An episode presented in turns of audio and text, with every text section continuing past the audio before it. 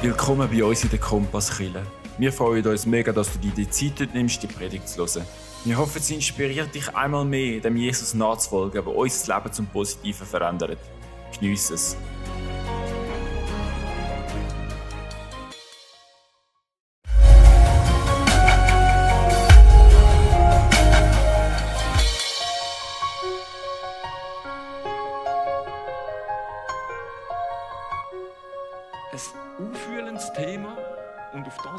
Jetzt am stärksten ein. Im ersten Kapitel ist ein Thema, das eigentlich allen Menschen mal früher oder später begegnet. Sagen es an Gott gläubig oder überhaupt nicht, spielt gar keine Rolle. Es ist aber ein Tabuthema in unserer Gesellschaft. Das ist der Umgang mit Leid. Schwere Wegführungen. Da bin ich so froh um das Buch. Das hilft uns oder zeigt uns einen Weg, wie wir reagieren können, wenn wir Leid erleben in unserem Leben. Und ich glaube, das ist keine Frage für dich und mich. Früher oder später wird es jedes von uns einmal treffen. Also ist es gut, wenn wir darauf vorbereitet sind. Der Habakkuk redet mit Gott. Das ist auch noch das Besondere an dem Buch. Es ist eigentlich ein Dialog zwischen ihm und Gott, oder das hauptsächlich ein Dialog zwischen ihm und Gott, und er fragt oder sagt zu Gott: Wie lang noch, Herr, soll ich um Hilfe schreien, ohne dass du mich hörst? Ich schreie dir zu, Gewalt regiert. Doch du greifst nicht ein. Warum lässt du mich solches Unrecht erleben? Warum schaust du untätig zu? Wie Menschen geschunden werden. Wo ich anschaue, herrscht Gewalt und Unterdrückung gegen Zweig und Streit. Also der Habakkuk, der stellt ganz deutliche Fragen an Gott äh, nimmt kein Blatt vors Maul. Und im allerersten Vers, also gerade wo es anfängt, im, vor dem, kann man vom Hebräischen übersetzen, er hat eine Last, oder, also das heißt eine Nachricht im Deutschen, aber eine Last, oder man könnte sagen, es belastet ihn etwas, eben das belastet ihn. Wieso greifst du nicht ein, Gott? Und ich glaube, früher oder später kommen wir alle an die Frage, wie lange noch, wie lange muss ich diese schwierige Situation noch aushalten, Gott? Warum greifst du nicht ein? Verbunden damit die sogenannte Theodizee-Frage. Warum lädt Gott das zu? Und dann natürlich die nächste Frage. Warum gerade mir? Warum betrifft es gerade mich? Und die Fragen, die wühlen auf. Vor allem dann, wenn kein Ende vom Tunnel in Sicht ist. Also wenn es nicht wie der Hollywood-Film so ein schönes Happy End gibt, sondern wenn du noch keinen Lichtschimmer siehst, verlierst du Arbeit und bleibst einfach arbeitslos. Denkst, du in einer wunderbar glücklichen Ehe und du verstehst die Welt nicht mehr, dein Partner betrügt dich. Hast du auch schon mal Fragen an Gott gestellt? Vielleicht so ein bisschen in dieser Art. Warum geht es mir innerlich immer so, so ein bisschen depressiv?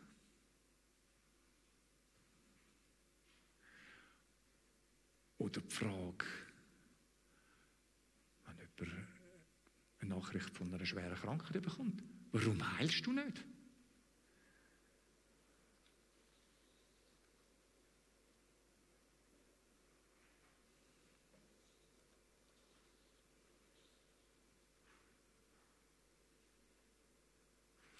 Das könnte Momente in deinem Leben werden, wo du Gott nicht mehr verstehst.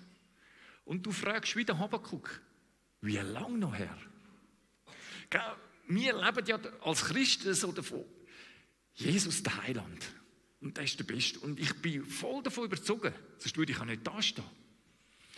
Aber damit unbewusst, auch bei mir und ich glaube bei vielen von uns, ist so ein bisschen verbunden. Also er will ja das Beste für mein Leben und wenn er das Beste für mein Leben will, dann wird er mich doch wohl auch von schweren Wegführungen und von Leid bewahren. Also im Unterbewusstsein schwimmt das so ein bisschen mit. Sein Sagen auf meinem Leben bedeutet doch, dass es mir relativ gut darf gehen in meinem Leben. Hm. Wenn Gott mich liebt, warum kann es dann plötzlich arge Wüstenzeiten geben meinem Leben? Und jetzt ist anders als in unserer Gesellschaft Leid kein Tabuthema in der Bibel. Von Anfang bis ans Ende kommt das Thema immer wieder vor. Es zieht sich wie ein roter Faden durch. Und interessanterweise wird nirgends in der Bibel erwähnt, oder ich lese es wenigstens nicht. Ich weiß, es gibt Theologie, eine Theologie, gibt es, die in eine andere Richtung geht, aber die müssen wir mir jetzt erstmal wirklich können beweisen Nirgends lesen wir, dass Leute, die Gott glauben, vor Leiderfahrungen verschont bleiben. Oder dass am Ende da auf unserer Erde immer alles gut kommt. Im Himmel wird einmal alles gut sein. Da auf unserer Erde wird nicht alles gut. Einige Geschichten enden ohne Happy End. Und dort ist es doch wichtig, dass du weißt, wie reagieren. Und jetzt würde ich sagen, es gibt ganz verschiedene Arten, wie wir reagieren auf Leid. Ich nehme jetzt einfach mal drei, und ich denke, die könnten uns alle ein bisschen betreffen. Die erste betrifft mich stark, ich gebe ehrlich zu. Verdrängen. Irgendwie, weißt du, wie wenn es es sogar nicht gäbe. Aber Zweifel und Ängste kannst du eben doch nicht verdrängen. Und interessanterweise ist in der Bibel, wird von vielen Leuten berichtet, die von Zweifel und Ängsten. Es ist eigentlich voll von Leuten von Zweifel und Ängsten. Unsere Gesellschaft kennt im Verdrängen auch eine gute Reaktion. Die Reaktion Sucht. Und meinen wir nicht, wir Christen sagen davon gefeit. Also, jedes Mittel ist eigentlich recht, dass mir nachher wieder besser geht. Ganz gleich was. Ununterbrochen TV, Schaffen ohne Ende, Sport ohne Ende, Gamen, Pornografie, viel Essen, viel Trinken, Tabletten. Wie ist das bei uns Christen? Hat Schmerz, hat Trauer einen Platz? Und wo darf das, wie darf das zum Ausdruck kommen? Viele fühlen sich doch schuldig, wenn sie innerlich so zerrissen sind, sie kennen die Stelle, wo der Paulus schreibt, freut euch in dem Herrn und immer wieder freut euch, ich sage es euch gerade nochmal, freut euch oder äh, singet fröhliche Lieder, steht in den Psalmen. Aber was ist, wenn ich das nicht kann? Wenn ich das als Christ nicht kann? Wenn mich innerlich fast verrisst voll Schmerz, ich das Leid kaum tragen kann. Wenn ich nicht wie ein Hiob sagen kann, der Herr hat es gegeben, der Herr hat es genommen, gelobt sei der Herr, was immer er tut.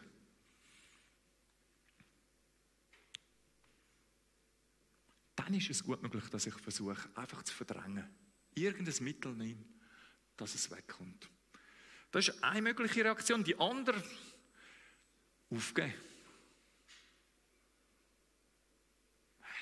Ist doch Schwachsinn mit dem Jesus. Wenn es ein Gott von der Liebe ist und es mir jetzt so geht, das kann gar nicht sein. Man bringt das nicht zusammen. Ich habe mir alles nur eingebildet. Gott ist nicht gut. Ich rühre den Glauben über Bord. Und jetzt zeigt uns das Buch Habakkuk eine dritte Möglichkeit. Option warten. Im Leid, wenn du Gott gar nicht mehr verstehst, warten. Dranbleiben, an Gott festzuheben. Ihn weiter zu suchen. Ich meine, ich rede jetzt von einer riesigen Herausforderung. Das ist mir voll bewusst. Das ist nicht einfach. Das ist eine riesige Herausforderung. Und ich zeige dir mal was Gott am Habakkuk geantwortet hat auf seine Frage, warum und wie lange noch. Das sagt Gott zu ihm. Schau mal um unter den Völkern. Ihr werdet staunen. Nur zu euren Lebzeiten werde ich etwas passieren lassen, und ihr nicht glauben würdet, wenn es euch jemand erzählen würde. Ha, das ist die Antwort. Genau. Der God of Miracle der wird jetzt ein Wunder tun. Ja, das denkt man, wenn man es so liest. Genau so muss es sein. Ich bin am Tiefpunkt und jetzt passiert das Wunder. Da ergreift die. Ich komme wieder zurück auf die Siegerstraße. Hey, das haben wir doch als Christen tief in uns drin. Seien wir doch ehrlich. Das ist unser Wunsch. So müsste es laufen bei Problemen. Sind ihr bereit für die Antwort, für die ganze Antwort, die der Habakkuk bekommt? Okay. Lesen wir den nächsten Vers. Zusammenhang, gerade jetzt direkt. Schon bald lasse sich die Babylonier, einige wie steht die Chaldär, ist nach einer Chaldär werden nach zu der Babylonier, wie die Hauptstadt Babylon wird. Das sagt man nachher, also bei uns eher bekannt als Babylonier. Darum in der neueren Übersetzung steht Babylonier, in der älteren steht Chaldär. Die lasse ich zu einer grossen Macht gelangen. Grausames und von Kampfeslust triebniges Volk, erbarmungslos durchstreifen sie die Welt und werfen sich ein Land nach dem anderen. Also, da sagt Gott zum Prophet, ich bin nicht nur der Herr von der Heilsgeschichte, ich bin auch der Herr von der Weltgeschichte. Aber wahrscheinlich ein anders, wie er es sich vorgestellt hat, der Herr von der Weltgeschichte. Was Gott? Deine Antwort ist, dass du eines der grausamsten Völker der damaligen Zeit schicken willst, um unser Land einzunehmen. Und das ist ja später passiert. Die haben wirklich alles zerstört, den Tempel zerstört, alles kaputt gemacht, Leute deportiert. Das soll eine gute Nachricht sein, mitten im Tiefpunkt. Es geht noch weiter aber. Hey, kennst du solche Momente, wo du denkst, Gott, bitte jetzt das nicht auch noch? Ich bin schon da und jetzt soll es nochmal. Gott, ich kann schon lange nicht mehr. Und Gott sagt zu dem Habakkuk, es wird noch schlimmer.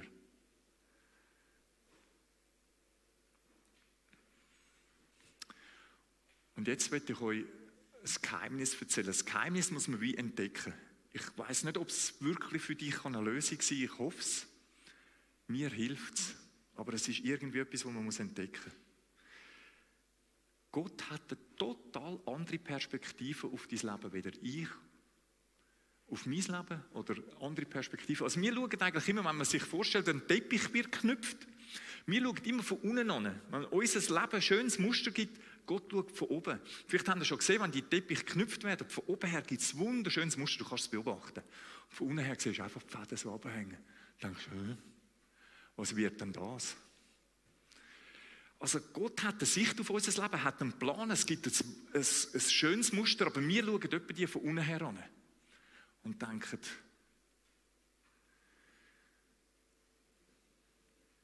aus der Erziehungswissenschaft wissen wir, wenn Eltern ihre Kinder verwöhnen, dann kommt es nicht gut.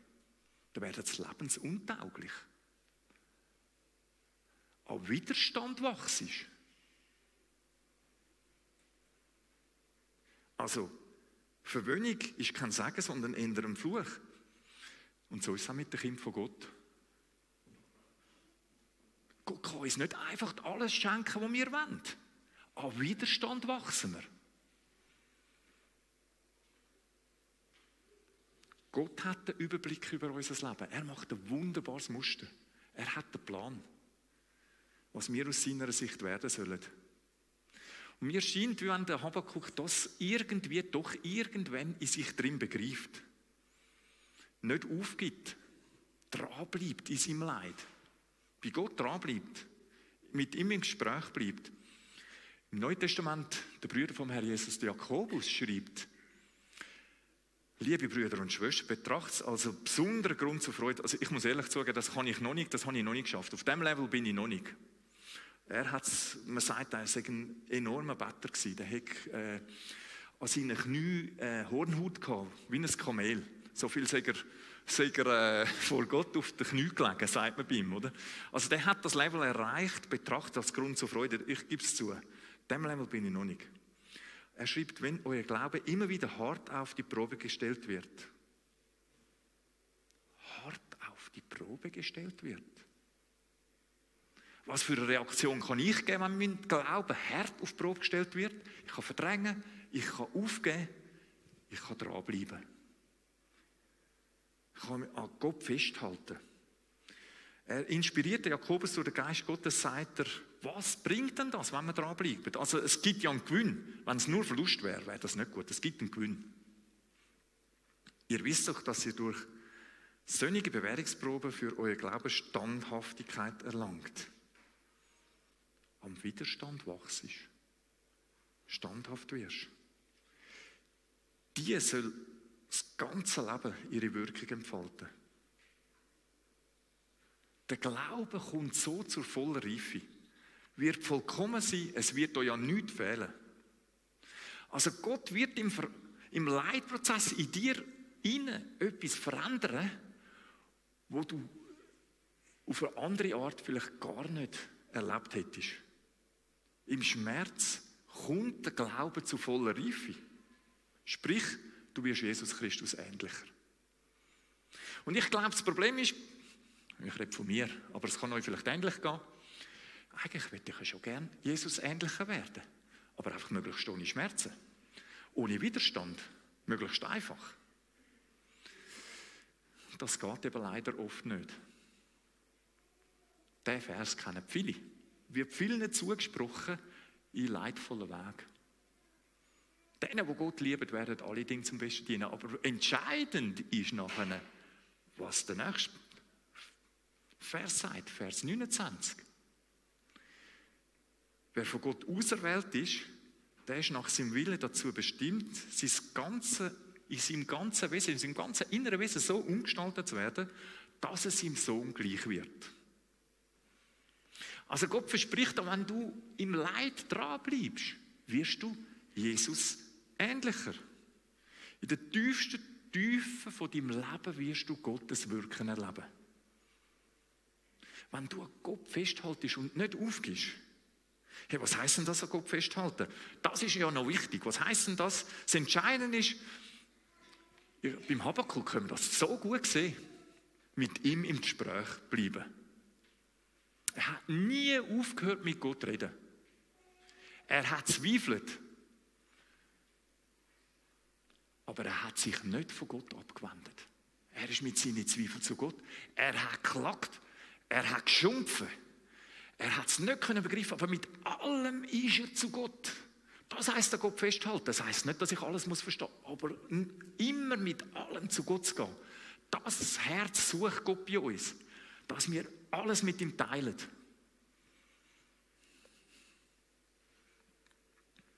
Vielleicht sogar, darf man das sagen in unserer Zeit, eine reine Willensentscheidung. Das kann man sich das Gefühl völlig anders reden. Gefühl folgen manchmal nach. Manchmal muss man sich für etwas willentlich entscheiden und hat gar kein gutes Gefühl dabei. Und plötzlich kommen Gefühle wieder, wieder gute Gefühle. Also ist manchmal auch ein Tipp für Ehepaar, die es vielleicht nicht mehr so gut haben, vielleicht seit längerer Zeit nicht so gut haben. Manchmal musst du für deine Beziehung bewusst einfach mal entscheiden und positive Schritte gehen. Und vielleicht machst du das einfach mal ohne Gefühls- und plötzlich kommen die Gefühle wieder nach. Und du verliebst dich wieder neu in deinen Partner. Jesus hat es zu seinen Jüngern gesagt, wenn ihr mir nachfolgt, wird es euch viel, viel besser gehen wie mir. Euch wird es nicht besser gehen wie mir. Das hat er gesagt. Also Gott sagt einfach nie, verspricht er uns ein Leben ohne Schmerz. Wir leben in einer gefallenen Schöpfung. Aber was er verspricht, im Schmerz und im Leid bin ich bei dir. Gott ist denen nahe, die verzweifelt sind. Wer keinen Halt mehr hat, der hebt Gott. Wer schon am Boden liegt, dann richtet er wieder auf. Ihr kennt sicher auch das Bild, das er bringt mit dem Licht oder mit dem ausgeloschenen, fast ausgeloschenen Docht. Wird er nicht noch vertrampeln oder mit dem Halm wird er nicht ausreißen. Psalm 23 ist auch ein Teil drin. Und wanderte ich im finsteren Tal, fürchte ich kein Unglück, denn du bist bei mir. Psalm 73. Da ist jemand, der vergleicht und sagt, hey, die, die nicht an Gott glauben, denen geht es noch viel besser. Wieso geht es mir so schlecht? Und dann kommt ein kleines Wörtchen. Also es gibt einen guten Aberglauben. Einen guten Aberglaube gibt es. Aber trotzdem habe ich fest an dir, Gott.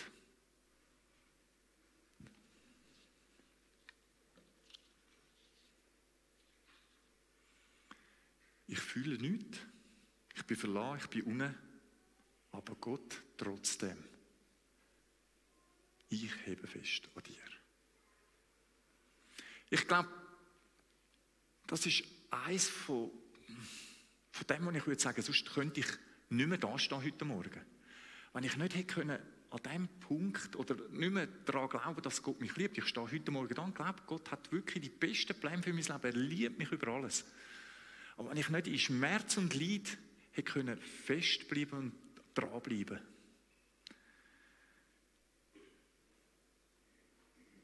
In allem Leid, in allem Verlust, in allen Ungerechtigkeiten hat sich der Habakkuk entschieden, an Gott dran zu bleiben. Ich habe ein Zitat gelesen. All die schmerzvollen Wege in meinem Leben möchte ich auf keinen Fall nochmal erleben. Ja, das kann ich auch sagen, ja. Das stimmt. Also für mich stimmt das. Aber ich will auch auf keinen Fall eintauschen, was Gott in diesen schweren Zeiten an mir da hat. Widerstand. Ich bin gewachsen.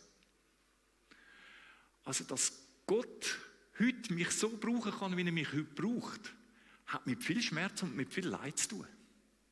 Ich verstehe gewisse Menschen viel, viel besser. Also ein, ganz blödes Beispiel, aber wo wir noch kein Kind hatten, haben wir immer gemeint, wir sind Spezialisten in Kindererziehung. Bis wir gemerkt haben, wo wir eigentlich Kinder haben, kannst du eigentlich nur scheitern, oder? Aber das sind so Sachen, wenn man selber Sachen erlebt, wenn man Sachen erleidet, dann versteht man plötzlich andere mehr. Und dann kann einem Gott plötzlich brauchen in einem Bereich, wo man vorne gar keine Möglichkeiten gehabt wie man die Leute gar nicht hat verstehen. Ich bin Gott heute sogar nicht immer, aber manchmal dankbar für den Moment vom Zerbruch. Ich weiß nicht, wo du gerade stehst auf deiner Reise mit Gott. Vielleicht bist du in einem Hoch, wunderbar, Halleluja. Vielleicht bist du aber in einem Tief. Ich hoffe einfach, du hast heute Morgen das gehört und, und lernst das aus dem Kapitel 1 vom Habakkuk. Tiefe Täler sind nach der Bibel nicht etwas Schlechtes und etwas Falsches, was gar nicht passieren darf deinem Leben.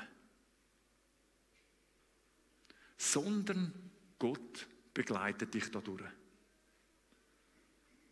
Darum möchte ich Mut machen heute Morgen. Vertrau, heb fest, gib nicht auf. Bleib dran, renn nicht weg in die Krise. Auch wenn Gefühle vielleicht ganz anders sagen. Jetzt würde ich gerne beten. Und nachher haben wir einen Moment auch Zeit nach meinem Gebet, um mit Gott zu reden, ihm das auszudrücken, was er ihm sagen will.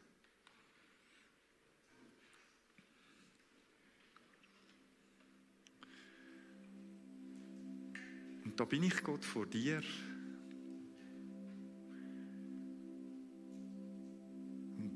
Wir sind alle vor dir und brauchen deine Hilfe. Heb du uns fest. Gib, dass wir Halt finden in allen Lebenslagen bei dir, unser Gott.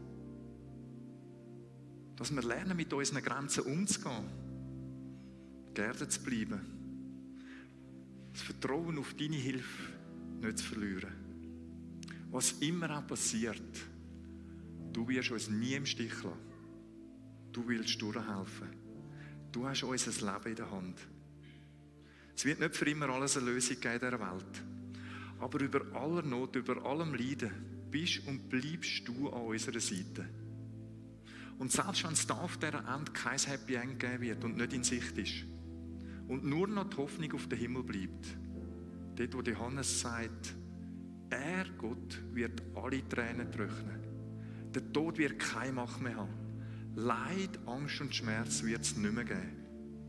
Was einmal war, wird es neu nie wieder geben.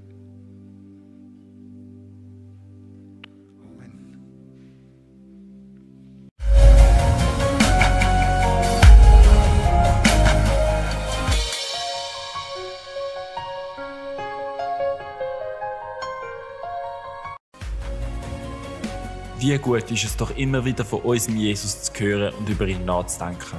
Wenn du Fragen hast, Gebet willst oder einfach gute Gemeinschaft suchst, dann melde dich bei uns im Internet, auf Social Media oder live in der Kompasskille am Sonntag am Morgen um 10 Uhr. Bis gesegnet.